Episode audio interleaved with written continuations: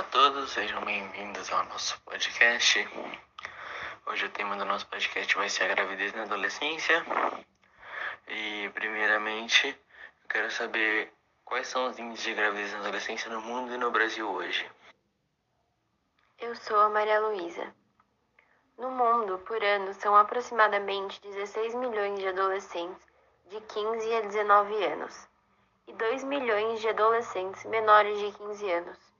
Globalmente, o risco de morte materna se duplica entre mães com menos de 15 anos em países de baixa e média renda. Segundo o relatório da Associação Médica Brasileira, muitas meninas e adolescentes precisam abandonar a escola devido à gravidez, o que tem um impacto de longo prazo nas oportunidades de completar sua educação e se incorporar no mercado de trabalho.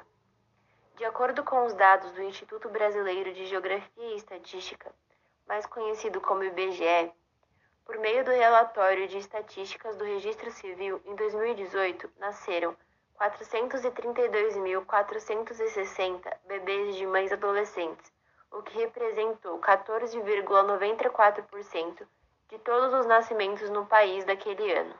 Sei que alguns de vocês são conhecem muito a religião do islamismo então eu queria saber o que essa religião pensa sobre a gravidez na adolescência. Eu sou a Raíssa.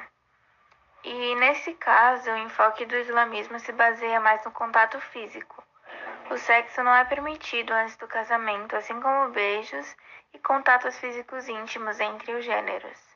Homens e mulheres não devem se tocar, apenas quando tem parentesco próximo Desde que o casamento seja proibido devido à proximidade de parentesco, o contato é permitido, como no caso de pais, irmãos e tios. Primos com os quais podem ocorrer o matrimônio não podem trocar beijos ou abraços após a puberdade. A mulher deve estar sempre de lenço na frente de parentes do sexo masculino em que o casamento seja permitido. Essas restrições sugerem que a gravidez na adolescência tende a ser bem mais frequente entre os islâmicos. Para verificar essas informações, vocês trouxeram alguns dados. Quem vai falar esses dados é o senhor Bruno? Isso, sou eu mesmo. Então, o Egito ele tem uma alta taxa de natalidade, que é quase constante em 2,7%, e a taxa de gravidez na adolescência varia de 4,1% nas sociedades urbanas a 11,3% nas, nas áreas rurais. Esses dados demonstram que nas áreas urbanas a incidência de gravidez na adolescência é muito menor do que os 14,4% em média no Brasil, que se assemelha aos níveis de gravidez da adolescência em áreas rurais do Egito.